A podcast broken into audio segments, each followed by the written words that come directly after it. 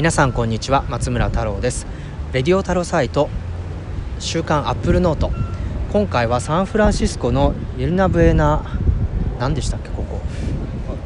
えっ、ー、とあイェルナブエナセンターフォーザアーツというまあ、あの芝生の綺麗な広場なんですけれどもこちらからお届けしたいと思います。前々回はアップルの発表会からの帰りの車で収録をしたんですけどあの今日はまた再び屋外ということで実は今オラクルのオープンワールド2017というのを取材にしてあの取材に来てるんですけどその合間にですね、えー、ゲストの方に来ていただいてちょっとお話をしていこうかなと思いますのでよろしくお願いします。レディオタルサイト週刊アップルノートこの番組は有料マガジンアップルノートの購読者の皆様のご提供でお届けしております。さてそれではゲストの方にご登場いただきましょう。この方です。あドリキンです。よろしくお願いします。はい。YouTube 見てる方はですねおそらく察しがついたと思うんですけれどもえっ、ー、とドリキンさんに来ていただきました。あの多分サンフランシスコにいる日本人の中では一番合ってるんじゃないかっていう話をさっきでもしてたんですけど。そうそう僕も松村さんぐらいかな。3か月から2か月に一度はお会いしていろいろあのビデオに登場させていただいてるんですけど。ありがとうございます、はい、あのまあ、今日はですね iPhone8 の素晴らしさ iPhone8 プラスの素晴らしさについてちょっと聞きたいということなんですけどそう iPhone10 を待たずに iPhone8 プラスを買ったっていう話が、まあ、ちょっと興味があるんですけど何が良かった？何に感動してるとかありますか？いやもうあのあまりにも感動しすぎて結論から言うともう iPhone10 買うのどうしようかと思うぐらい 気に入ってるんですけどもともとはやっぱり新しいもの好きなので iPhone10 が欲しくてでも iPhone10 どう見ても争奪戦つらいじゃないですか、うんうん、でもさすがにあの毎朝並ぶとか、うん、あとその発売日のあの何あのストアが開いた瞬間にみんなでクリック戦争するのが ちょっともう精神的に想像しただけでちょっと辛いなと思ったんで、うん、まあ、まずは8プラス買っておけばプロセッサーも変わんないし、うん、メモリ量も変わんないし多分 iPhone10 で体験できるまあ半分以上のことはもちろん全部はできないんですけど体験できるしまあ1ヶ月2ヶ月、うん、もしかしたら変えなければ半年とか、うん、そのやきもきしてる間十分その最新のアップルのまあプロダクトとか、まあ、やっぱりどういうこと考えてるのかっていうのを見れるっていう意味ではすごいいいなと思って、うん、もうまず買ってあと一番はアップルリセールバリューすごい高いじゃないですか。で、ねうん、別に今回10が出たからって8型落ちになるわけじゃないから多分結構なもしどうしても本当に買い替えたかったらあの下取り出しても結構いい、うんうん、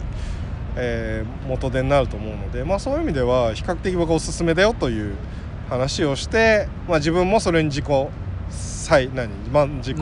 洗脳されて納得させられて説得さ自己説得して買ったんですけどただ蓋開けてみたらさっきも言った通りあまりにも8プラスの完成度が高いのと、個人的にはみんな結構ほら、まあ、賛否両論で全然変化がないって人といやすごい良くなったって人いると思うんですけど僕結構革新的に良くなったというかあの見た目いいじゃんね、なんか手触り感とか。やっぱパフォーマンスがここまでパフォーマンスどこまでいっても正義で、えー、この倍近いスピードのアップっていうのが全然体験変えるじゃないですか、うん、だからもう満足しちゃったなと思って。今松村さんに天の魅力を今回聞いて逆に YouTube でね。そうもう一回もう一回こうインスパイアしてもらわないと、はいはい買えないなと思って思い出せなかったみたいな。そうそうそう。まあ、そしたらあの おっさんは買うなって言うからどうしようかないやこれさっき僕, まあ、僕も含めてなんですけどやっぱりセルフィーが魅力的なんですよね。カメラの機能として言えば。なのでポートレートのセルフィーがあのいやすごく綺麗なんですよ。あの背面のカメラを使ってポートレートモードするよりも輪郭もくっきり出るし、まあ、ライティングとかも確実に出るのでそういう意味ではセルフィーが映える人に行き渡ってほしいっていう話をさっき YouTube でしたんですよね。はい、でもあのカメラの比較は8と7あ8プラスと7プラスでしてたと思うんですけどどどうですか？そのビデオの比較っていうのは。ビデオもやっぱり格段によくはなってますよ、ね、ただまあ正直僕の今の YouTube は結構そのガチな 4K、まあ、パナソニックの GH5 とかカメラとか使ってますけど、とか4そう本当 4K のぱ大きなカメラ使ってるんでまあ iPhone だけでどうってことはないですけど、うん。でも普通に考えたら十分すぎますよね、うん。まあ僕の YouTube も別に十分だとは思うんですけど あの自己再満生環足境がついていかそうないね。そうそうそうだけどやっぱりここまで良くなってるっていうのはあのそれも十分なメリットにはなってる気がしますね、うん。60フレームがどのくらいこう必要かっていうと僕は結構、まあ、30フレームでもあのファイルサイズの問題とか処理能力の問題とかも出てくるんで、まあ、十分だと思うんですけどやっぱりあの60フレームが取れるっていうハードウェアスペッうんクがあるってことはそれだけ余力があるしパフォーマンスプロセッサーも速いってことなので。でもやっぱりあのねこのブーステッドに乗ってその街を行くあの散えっとあれは散歩なんでしたっけ？あはいはい。普通の Vlog か、はいのバージョンでやっぱりああいうのって早回しするにしてもそのままにするにしてもやっぱり滑らかさって全然ねね。60フレーム違いますよね。だからやっぱりフレームレート高めで撮れるんだったら撮った方がそうですね。あのスローモーションできますから、ねうんうんうん。4K で。だ今回ので結構 4K がさっきあの、まあ、YouTube での松本さんの逆受け売れですけど あのフォーマットがね、はいそうです新しくなってファイルサイズとかもかなり最適化されたんでもう全てがあの理にかなってると思いますよ。結局ファイルサイズをあの 4K 扱うためにはプロセッサーより進化しなきゃいけないしでファイルサイズ小さくするためにも処理速度が必要ですしっていう意味でやっぱり今までではできなかったんですよね、うん。だからカタログ的にはただの 4K60 フレームかもしれないけどそれを実現するためには結構その裏での CPU パフォーマンスとか OS の最適化とかコーデックの入れ替えとか全てがこう整ってるんでいや8プラスはねもう完成度が高すぎて。iPhone 既存のこの678できたラインとしては一つの完成形に見えて。まあ10は10でそれを今度次の世代に上げるためのチャレンジとしてアップルがいろいろ考えてんだなってことを、あの知る知りたい人は投資してみてもいいけど、うん。普通に使うんだったらね。ねそうですね、あの写真もそのさっきの新しいフォーマットであの良くなったんですけどポートレートモードのライティングってかってもたうん。試されました？はいこの間ね 犬で試したんですけど。おい犬もちゃんと結構認識しますよね。あそうですね、うん。ちゃんと輪郭出ますそうそうそう。びっくりしたと思って、うん。いや偶然この間 YouTube 撮ってたら本屋さんであのソファーにでゆゆったりしてたら本屋さんにでも飼ってる犬がちっちゃい犬が僕の膝の上に乗ってはい。ったんで撮ってあげて撮ってあげて撮って、うんそれをあこれポートレートいけんのかなと思ったらちゃんと 犬の輪郭びっちり出して、え。あれはすごいな。ーであと個人的にはライブフォトズがその後から写真に残すフレームが選べるようになったっていうのがうん一押し機能だと思っていて、っていうのはあのこの前そのレビュー中にレ猫撮ったんですけどあのシャッターを構えた瞬間こっち見てたんですけどシャッターを押す前に向こうプイって行っちゃったんですよ、それでも構わずシャッターを押しとけばその1.5秒前は、うん。あのビデオに記録されてるんでその写真に残すフレームをググッと前に戻して、それでこっち向いてる綺麗な写真が撮れた。で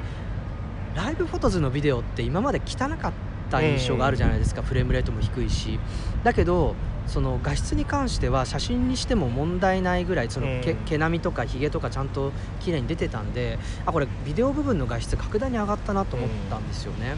多分それも新しいフォーマットのおかげなのかなと思うんですけどだから個人的にはその iPhone8 買ったらあの、まあ、7でもいいんですけど基本全部ライブフォトで撮っとけば、絶対失敗写真がないっていう環境になれるんだろうなって思っていていや本当そこら辺はねなんかこうユースケースが分かってるっていうかうまいなとは思いましたけど、だあとやっぱり GoPro はすごいなってじ実際 GoPro6 ヒーローでしたっけ今日ね。あの自慢されてこの手ぶれ補正がすごいっていう話を自慢していただいたんですけどあの GoPro のクイックっていうアプリがやっぱりすごい出来がいいんですよ、あれうん。確かイスラエルの企業かなんか買収して、うんあの傘下に収めてるんですけど多分そのマーアップルウォッチでマーキングしたビデオを突っ込めばもうあのハイライトビデオは簡単に作ってくれるんですけどライブフォトズで撮ったビデオもそのあ写真を突っ込むと動画部分使ってくれるんですよ、うんうん。なのであのあそうなんだ。それすげえ。3秒ずつ綺麗に3秒ずつカットしてある映像をつなげたみたいにななるんですね、うん。うんうんそのクイックの中で。だこれはねその超おすすめライブフォトズで全部撮っといて場合によっちゃビデオも作るみたいな、うんうん。なんかそういう使い方はぜひ試してほしいなと思ったりしてるんですけど。あそういえばあのそれで今思い出しましたけどやっぱりその iPhone まあこれ8プラスじゃなくてもいいと思うんですけど、うん。AppleWatch3 と,、はいはいはい。えー、と iPhone8 プラスにしてすげ地味に感動してこの間 YouTube にしたら結構みんなに言われたのはあのカメラアプリ、うんうんうんうん。これあこれはまあ Apple Watch 側もすごい進化したじゃないですか、はいはい。で今までってアプリ立ち上げるのになんか一回ぐるぐる あの昔のワークユーザーだったらあのドックで何回バウンドしてんだみたいな,、なんか30バウンドしてはいはいはい。立ち上がれますみたいな世界だったのがようやくこうワンバウンドでポンと上がるようになったじゃないですか。でカメラアプリがねすげえ優秀であ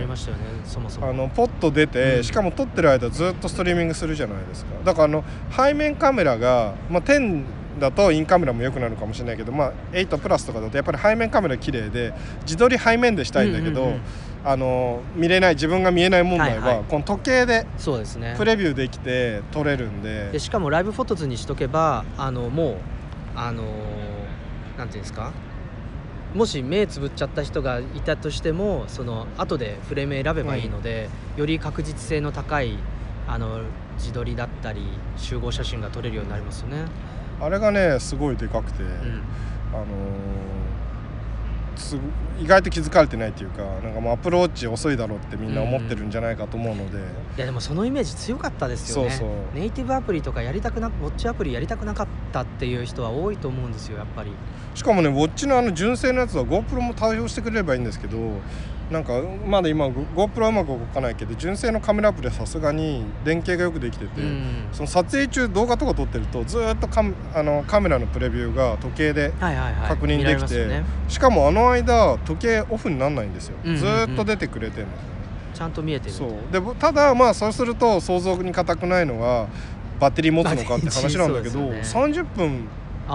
やって10%しかあ時計のバッテリー減らなかったそれは素晴らしい。じゃあそれこそ返しのモニターとしてここに置いとそいうていやもう全然いけますね。ああそれあれはね思ったよりも俺あのさんん10嘘30分言い過ぎですね。15分ぐらい取って 10%, 10減ってたんですけどでもそれぐらいだったらうん。全然いけるなと思って、そっかじゃあそのちゃんと立つバンドうん。自立できるバンドさえあれば、その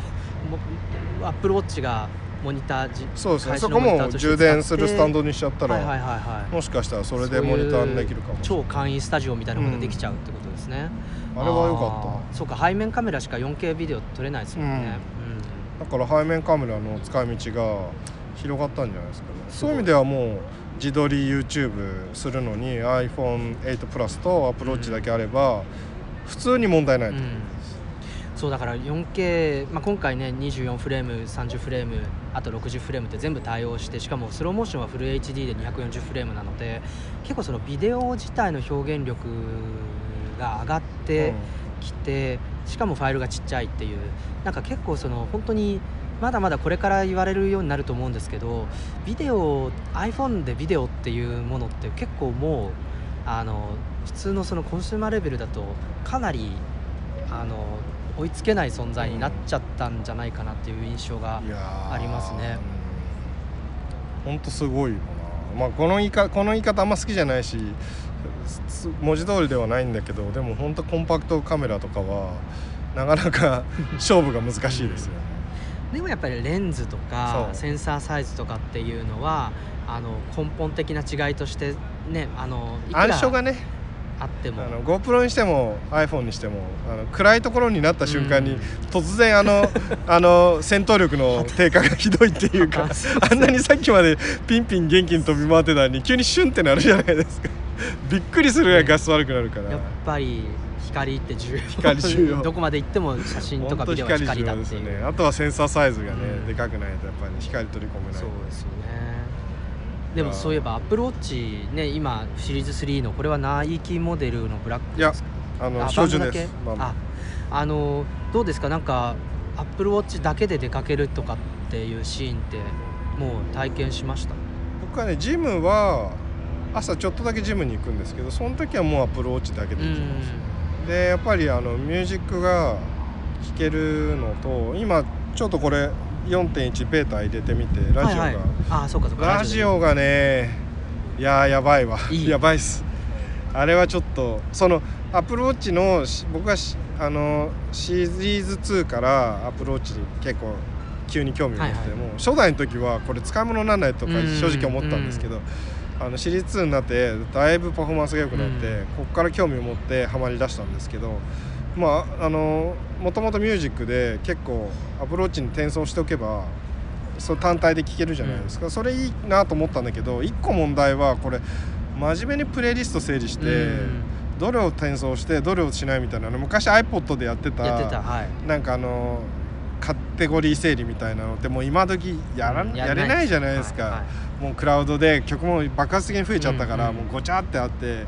なんか管理しきれてないところにそれをやんなきゃいけないなと思ったんですよ。でもやる価値はあるなとう思った、ん。でもこのあの新しくね今カップルが作ってるラジオモードはい。それをしないでいいので、結局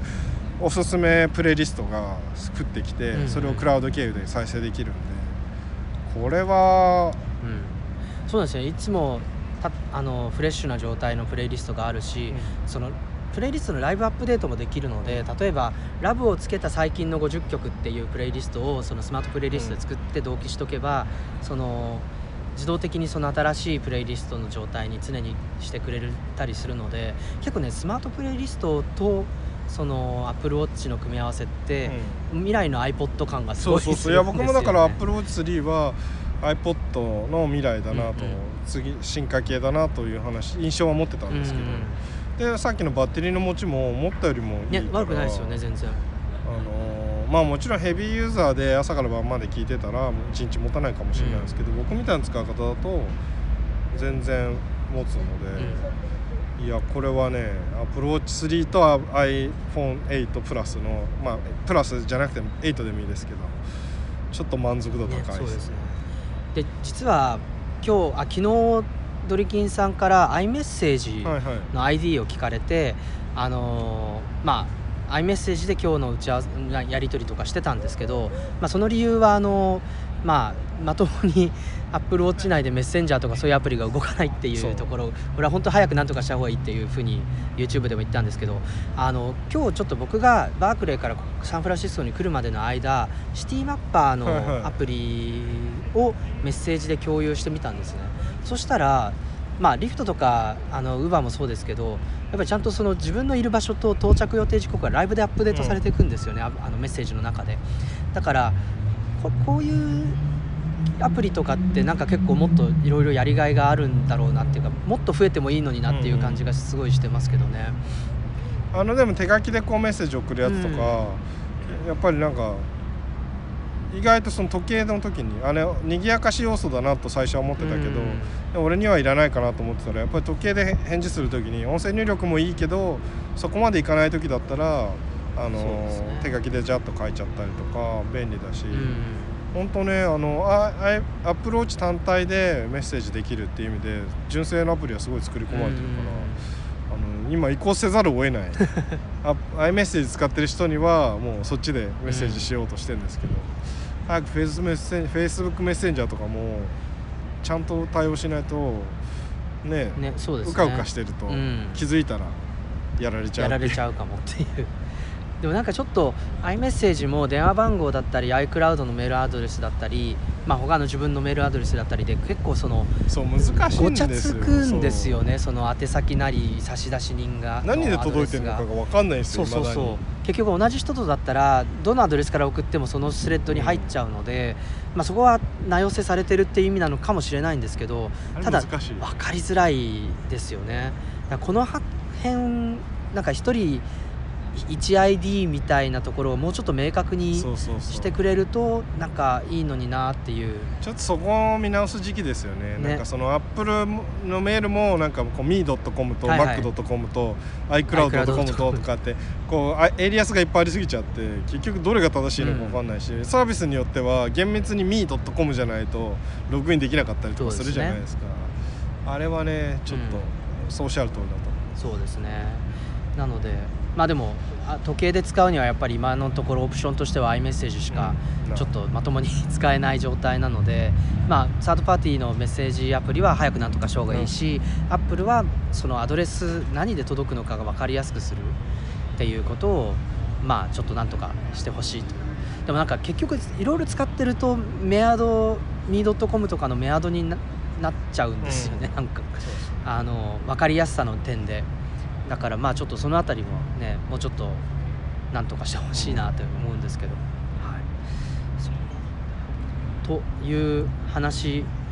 なんですけれども、あのまたあのドリキンさんとはですね、えー、と AdobeMax というイベントで、えーお会いすることになるんですが17日から、えーの1週間で多分この配信日も19日なので入ってると思うのでまたあのびさんもいるかもしれないですね。あそうだ。うんまたのびさんのフィファしてる姿をフィファしてる姿とで泥酔してる時にインタビューするっていう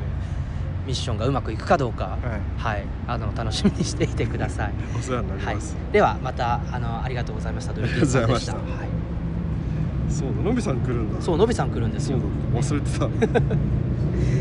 あのちなみに AdobeMax では毎年その Apple と Adobe であの一つ展示をやるんですよね。えっ、となんクリエイティブなんブちゃらちょっと名前毎回変わるんでわからないんですけど。で多分そこでもまた iPad を,、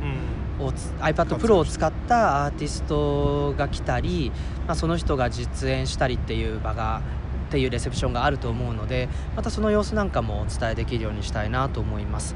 で、えー、とあともう1個アップルの決算が、えー、と11月の何日でしたっけね。ごめんなさい あの細かいあの日付を忘れてしまったんですがあと11月何日にあるあるっていうのもあの発表されているので、まあ、これはまた記事なんかでもフォローしますし決算の結果。多分 iPhone8 の初速が分かるあの貴重な資料ということになるのでこの辺りも注目してほしいなと思います。あとは、えっと、これは先週の配信の記事だったんですけどちょうどそのハリケーンが3発連続してアメリカやプレペルトリコに、えー来たんですけどその時にそのモバイルが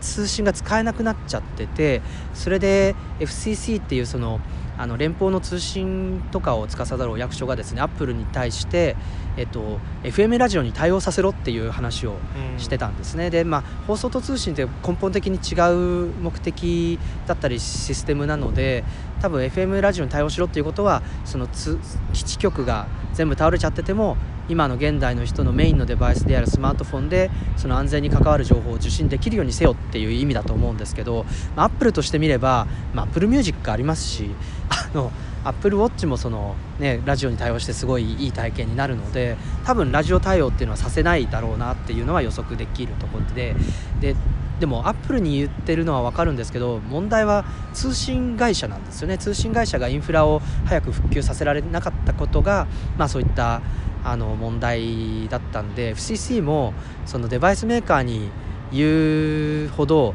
通信会社のことを信用してないんだなっていうことがよく分かったというか、まあ、日本みたいなその監督官庁であるはずなんですけどなんかそこまでコントロールできないというか諦めてるようなところがあってちょっとそこは不健全な気もするんですが、まあ、アップルが英断するかどうかっていうのもちょっと注目のポイントになるのかなと思ったりしてます。であとはそうですね。今週配信の記事 iPad であるとかあとライブフォトの特集がもうすぐ出来上がるので iOS11 対応で、えっと、今日ちょっと話に出ましたけどとりあえず全部ライブフォトで撮っとけという話を載せたいと思いますのでお楽しみにしていてください。レディオタルサイト週刊アップルノート。有料マガジンアップルノートの購読者の皆様のスポンサードでお届けいたしました。それではまた来週。さようなら。